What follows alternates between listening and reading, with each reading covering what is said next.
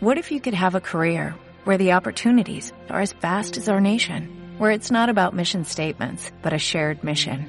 At U.S. Customs and Border Protection, we go beyond to protect more than borders, from ship to shore, air to ground, cities to local communities. CBP agents and officers are keeping people safe.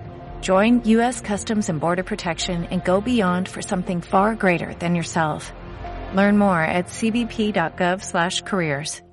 ¿Qué tal, Juan Carlos? Buenas noches. Hola, Vega, muy buenas noches. Pues la verdad que me siento muy cómodo, es un placer y un tremendo orgullo eh, debutar en las secciones de tu programa y espero que estos episodios que hoy principiamos, hoy comenzamos, pues constituyan un largo paseo por nuestra historia, por la historia antigua, por la historia moderna, por la historia contemporánea y que contribuya a difundir aún más si cabe la cultura en, en la radio de Castilla-La Mancha. Encantados, yo creo que sí, ¿eh? que ya lo estamos consiguiendo. Además, esta noche, mirando al 8M, me lo decía, eh, la biografía de María de Padilla. Qué interesante. Sí, eh, María de Padilla. Y fíjate qué curioso. María de, decimos María de Padilla. Eh, María Pacheco. Sí. María Pacheco. Pero María Pacheco no se llamó así. S- Su nombre, su no- el nombre con el cual nace, es el nombre de su padre, María López de Mendoza, y de su madre, Francisca Pacheco. Pero ella mutó el orden de los apellidos. Y ese giro un poco a- al día que se conmemora este domingo, mutó el nombre de sus apellidos y se transformó en María de Pacheco. Tomó el nombre de su madre. Eh, puede parecer efe- efectivamente que quizás estuviera preconizando eh, una mujer adelantada a su tiempo. Pues seguramente, porque el, el año que viene, en el do- 2021, eh, se cumplirán el quinto centenario de la revuelta comunera y María de Pacheco fue una mujer no adelantada a su tiempo, sino que fue una mujer de armas y de letras. Y ahora explicaremos por qué este vocablo de armas y de letras. Pues para acercarnos a esta mujer de armas y de letras, estás aquí en directo con nosotros. Queremos conocer María de Padillo, eh, de Padilla, ese nacimiento, su vida en Granada, ese linaje que nos explicabas. Bien, eh, María de Pacheco, María de Pacheco nace en el seno de una altísima familia nobiliaria, nace en Granada. Eh, su padre era una persona que tenía un altísimo cargo conferido por los reyes católicos, que era el alcalde perpetuo de la Alhambra, era don Íñigo López de Mendoza y Quiñones, que era el primer marqués de Mondejar y el segundo conde de Tendilla, conocido además eh, históricamente, en- sobre todo en Granada, como el Gran Tendilla. Eh, su madre era ni más ni menos que Francisca Pacheco, la hija de Juan de Pacheco. Bien, nace en Granada y se cría en la Alhambra. Siempre asociamos la figura de María Pacheco a Toledo. Sí. Pero realmente María Pacheco mm, tuvo una, vi- una vida bifurcada entre dos ciudades. Nace en Granada, pero pasa la historia en Toledo. Eh, fundamental, vamos a decirlo aquí, que pasa la historia con este linaje, es su matrimonio con Juan de Padilla. Sí, eh, eh, Juan de Padilla, y de nuevo volvemos a hacer un poco un, un giro lingüístico. Doña María de Pacheco contrae matrimonio, contrae esponsales con Juan de Padilla, al que no se le ponía el apelativo de don, porque ese matrimonio es pactado por su padre. Eh, bueno, estamos en, en el, en el Renacimiento, estamos a comienzo del siglo XVI, y la primera pregunta que nos tenemos que formular es, ¿quería, era libre María Pacheco? ¿Eso se sabe? ¿Se puede saber? Claro que se sabe, está históricamente documentado. María Pacheco mm, fue eh, obligada, porque en aquel tiempo las mujeres no tenían derecho a decidir, no ya con quién se casaban, sino cuestiones que afectaban a los aspectos cotidianos de su vida. María de Pacheco no pudo decidir porque su padre le impuso y no cabía la posibilidad de ser rebelde o de, o de negarse. Curioso, de hecho, el- la contraprestación que el padre le ofrece no es menor, porque le ofrece una renta de 4 millones de maravedíes, que calculado en euros debía ser muchísimo dinero, a cambio de renunciar a la herencia, a la herencia paterna.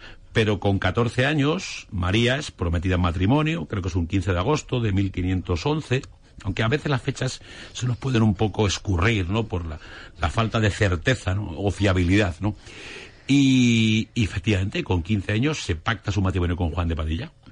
Y luego también, lo has mencionado antes, eh, decíamos, la, la vinculamos a Toledo, pero María de Padilla nace en Granada y la otra ciudad, el otro escenario, estamos en Castilla-La Mancha, su traslado a Toledo. Sí, eh, ¿Cuándo se traslada eh, María de Pacheco a Toledo acompañada de su marido Juan de Padilla? Eh, hay que hacer una breve, muy breve explicación. El padre de Juan de, Juan de Padilla, Pedro López de Padilla, era un procurador general del Reino de Castilla y había cesado, por edad, en el cargo de capitán general de gentes de armas, bonito nombre por cierto, ¿eh?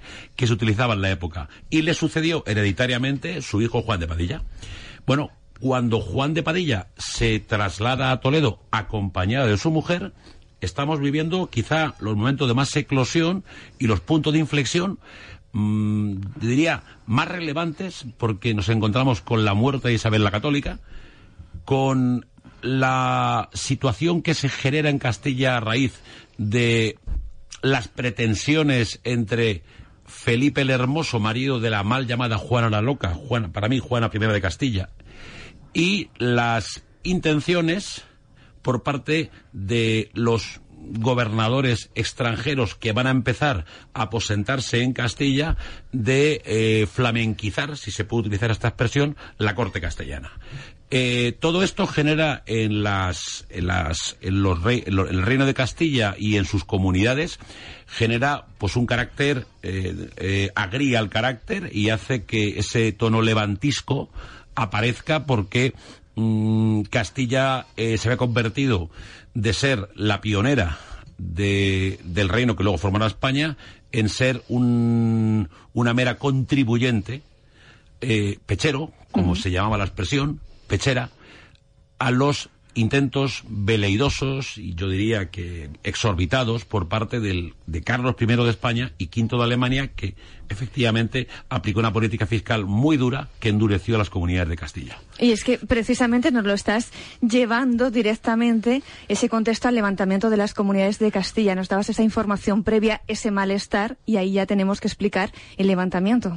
Sí, porque el, el, levantamiento de, las comunidades de Castilla eh, nacen las, eh, nace como fruto de dos problemas. En primer lugar, la restricción de los privilegios que había eh, conferido inicialmente el rey católico, Fernando el católico, que a su muerte, que al advenimiento de la, en primer lugar, de, de, Carlos I de España y V de Alemania, que pone en manos de gobernadores extranjeros, recordemos, gobernador general eh, Adriano Dutrecht y el contador mayor del reino Chiebres y arzobispo de Toledo, un extranjero, Guillermo de Cura, primer arzobispo de Toledo que jamás estuvo en la diócesis de Toledo. Todo eso, todo eso levantó a Castilla porque se implantaron impuestos no solamente para satisfacer las necesidades del reino, sino para financiar la campaña de Carlos V al Sacro Imperio Romano Germánico. Claro, eh, de hecho, se llegó a propalar la especie de que cada castellano debía pagar un impuesto de un maravedí por cada teja que tuviera en sus viviendas ese carácter levantisco, ese, esa situación de no aceptación de la rebeldía motivó que se, se, sublevasen las comunidades por los ya míticos Juan Padilla, Juan Bravo y Francisco Maldonado, cuyo destino final todos sabemos cuál fue. Eh, en ese contexto hemos hablado del levantamiento de las comunidades de Castilla y tenemos que hablar del hito, ¿no? También lo que marcó eh, la batalla de Villalar. La batalla de Villalar eh, Vega fue una contienda absolutamente desigual porque todo nace de, en primer lugar, de una delación. Uno de los eh, generales eh, de comuneros deserta y se pasa al bando realista. Informa de los movimientos en Villalar cuando había acudido Juan de Padilla tras esa segunda sublevación a tomar Ampudia y Torre Lobatón y él estaban esperando, de forma que eh, llamar batalla a lo que fue prácticamente una situación de mitad de deserción, pues fue muy triste ver cómo el bando comunero pues sucumbió ante el bando realista ese 23 de abril de 1521 y que al día siguiente los tres el segoviano Juan Bravo, el toledano Juan de Padilla y el salmantino Francisco Maldonado pues fueran pasados por el, por el cadalso decapitados y exhibidos como fuerza, ejercicio de fuerza del poder realista, del poder de los de los de los Austrias. Y, pero había, ¿eh? Había resistencia a ese poder de los Austrias y se dio aquí en Toledo. Claro. Esa es la parte, yo diría que más, mm, no más, eh, más bonita de, de, todo este, de todo este hilo. Eh, mientras eh, Juan de Padilla se batía en condiciones de inferioridad, María Pacheco lideró la más feroz resistencia que se puede imaginar en la ciudad de Toledo. De hecho, María Pacheco protagonizó el primer, la primera defensa del, del Alcázar. Se, ha conocido históricamente que el asedio del Alcázar fue el asedio de la guerra civil. Pues no es cierto. El primer asedio al Alcázar se produjo en el año 1520-1521, cuando las tropas realistas prácticamente tomaron el asedio de la ciudad y María Pacheco se hizo fuerte. María Pacheco resistió. María Pacheco organizó la defensa en su propia, en su propia casa, que fortificó. Trajo, eh, fortificó la ciudad, trajo artillería desde la vecina localidad de Yepes, provincia de Toledo, y resistió. Y resistió, además, en una bicefalia de poder que compartía con un obispo. En aquellos tiempos los obispos tenían ejércitos. ¿eh? Y era el obispo Acuña. Mm, bueno, esa bicefalia no se llevó bien, porque María Pacheco era calificada como mujer brava, como mujer con criterio propio, que en aquellos tiempos no era muy bien visto, bueno, no era muy, muy bien visto. Y bueno, tomó la decisión. Además, ella quería imponer, eh, quería colocar, digamos, si valga la redundancia, o se, se permite este vulgarismo, quería colocar a su, a su hermano, al, a Mendoza, como arzobispo de la ciudad de Toledo. Cuando las cosas vinieron mal dadas, Acuña marchó hacia Francia y aquí se quedó María. Y María aguantó la resistencia de la ciudad, pero además con mano firme, con guante de, seda en mano, guante de seda en mano de hierro, ¿no? Eh, porque viendo que la disparidad de las tropas era absoluta, firmó un armisticio. Ese armisticio se conoce como el armisticio de las Islas, una finca que está situada cerca del valle, en Toledo. Y lo que consiguió fue ganar tiempo e intentar debilitar las tropas realistas que tenían que atender otras cuitas, otros menesteres, como era un levantamiento que había en el reino de Navarra.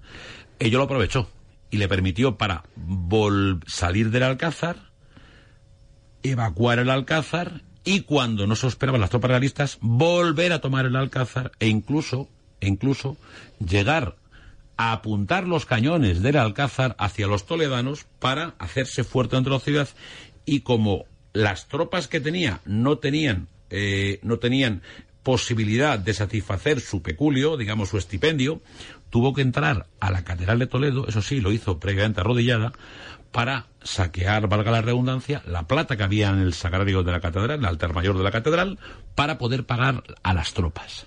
Bien, toda esta revuelta, ¿hasta cuándo duró? el segundo hito, el 2 de febrero de 1521.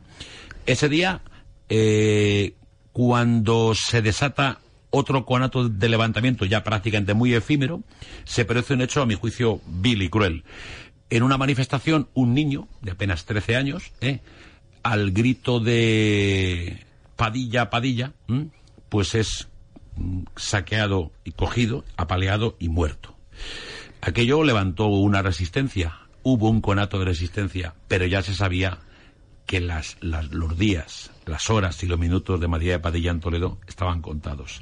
Y ahí llega cronológicamente el siguiente episodio, que es la reconquista del Alcázar, la derrota comunera, y también yo creo que es un hecho clave, ¿no? En la vida de María de Padilla se conoce la huida y el exilio de ella. Sí, porque mm, María de Padilla, eh, pudiendo haber optado por una vida cómoda, por una vida fácil, optó por una vida de ideales y de valores ¿eh? y defendió sus ideales hasta el final. Eh, sale de Toledo y cómo sale? Sale disfrazada de aldeana en una mula y prácticamente escondida. De hecho, sus capitanes estuvieron pactando la noche antes, bueno, que qué suerte iba a ser, iba a correr María, María Pacheco. Claro, eh, ya se supo después que no iba a tener perdón y por tanto se sabía que iba a ser ajusticiada. Consecuentemente, María de, Pacheco tuvo que salir de la ciudad, intentó buscar refugio en Escalona, donde estaba el marqués de Villena, que era su tío, pero que era favorable a la causa realista. Las puertas del castillo no se abrieron. Abrieron. Y, así tuvo que vagar. eh, hubo esa sentencia de condena y luego ella llegó a Portugal y tuvo una vida de mucha miseria, ¿no? Bueno, eh, María de Pacheco cuando llega a Portugal mm, vive prácticamente de la caridad. Vive de, subsiste de las dádivas o limosnas que le puede dar, bueno, pues el obispo de Braga, el obispo de Oporto, eh, no encuentra a nadie que le pueda inten- intentar favorecer su retorno.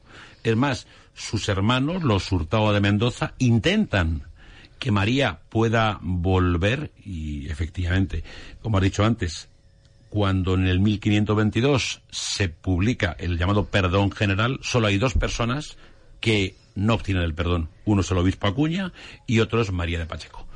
En el año 1524 se dicta la sentencia de condena a muerte de María de Padilla, dictada en rebeldía porque no compareció al proceso, en la cual se le condena pues a la pena más infame, ¿no? A salir de la cárcel de Toledo, a acudir a la plaza de Zocover y en un cadalso con una soga en la garganta ser ahogada hasta la muerte. Eh, su existencia transcurrió hasta que con apenas 34 años, María de Pacheco, 34 años María de Pacheco, falleció de lo que antes se llamaba un dolor de, de costado. Que vete a saber qué era eso. Pero falleció con 34 años. Pero su legado es imborrable. Eh, María de Pacheco eh, fue una luchadora por los derechos de la mujer hace 500 años, lo cual tiene un mérito indudable. eh.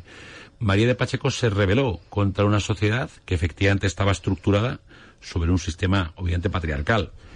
Y María Pacheco hizo algo muy importante, liderar la resistencia, prolongar la resistencia contra el todopoderosísimo Carlos V, Carlos V, nueve meses más después de la derrota de Villalar. Sí, era una mujer, como has dicho al principio, eh, la teníamos que reseñar, María de Padilla, de armas y letras, decía fuerte, y quizá lo que más me ha gustado que de esa biografía, idealista. Puso su vida al servicio de lo que creía, ¿no? Sí, porque, mira, eh, cuando María Pacheco es muy jovencita, tiene tres o cuatro años, sufre su primer, digamos, experiencia vital grave, eh, en la cual el padre, el padre, eh, con motivo de unos incidentes que hay en el Albaicín de Granada, el padre deja como rehenes a la mujer y a los hijos. Y María, con apenas tres, cuatro años, se ve durante una semana en el Albaicín y cuando ella vuelve a su casa, a la Alhambra, ella ya no es la misma, porque ella ha visto lo que es la diferencia entre vivir el lujo, el oropel, el boato de una corte, a vivir una situación de proscripción. Sí. Claro. Eso le pudo determinar Eso le pudo determinar su carácter. Yo creo que marcó su carácter. De hecho, historiográficamente, como ha pasado, eh, ha pasado como la leona de Castilla, Sí. la brava hembra, la centella de fuego, el último comunero, ha sido inmortalizada. De hecho, quizá una de las mm, frases más bonitas son las que le dedicó su hermano Diego Hurtado de Mendoza, a la sazón embajador de Carlos V, eh, que rezan en su epitafio en la Catedral de Oporto. Si te parece bien, Sí, brevemente, vamos a escucharla. Si preguntas mi nombre, fue María. Si mi tierra, Granada. Mi apellido, de Pacheco y Mendoza conocido. El uno y el otro, más que el claro día. Si mi vida, seguir a mi marido. Mi muerte, la opinión que él sostenía. España te dirá mi cualidad, que nunca niega a España la verdad. Pues realmente con esas palabras es el punto perfecto para decirte muchísimas gracias por esta biografía, por acercarnos a este personaje que lo hemos vivido. Lo decía al principio, historia por vocación y amante, divulgador de la historia. Casi lo teníamos aquí, la vivíamos la historia. Muchísimas gracias, Juan Carlos Moraleda. Gracias a ti. Si, si tengo un minuto, Sí. si tengo un minuto, solamente quería decir que el día 8 de marzo se, se- se- se celebra el Día de la Mujer, ¿no? Y este programa lo presenta una mujer. Sí. que se llama Vega. ¿m? Y Vega presenta un programa que se llama La Colmena en Radio Castilla-La Mancha. Y yo, si, si me permites, un poco en homenaje a ti, voy a hacer un, un breve paralelismo entre dos palabras. Vega, el significado de tu nombre, ¿eh? Eh, viene del, del íbero, viene de Baika, y significa tierra fértil y húmeda. Sí. Y mancha, que es una palabra árabe, significa tierra seca, tierra sin agua.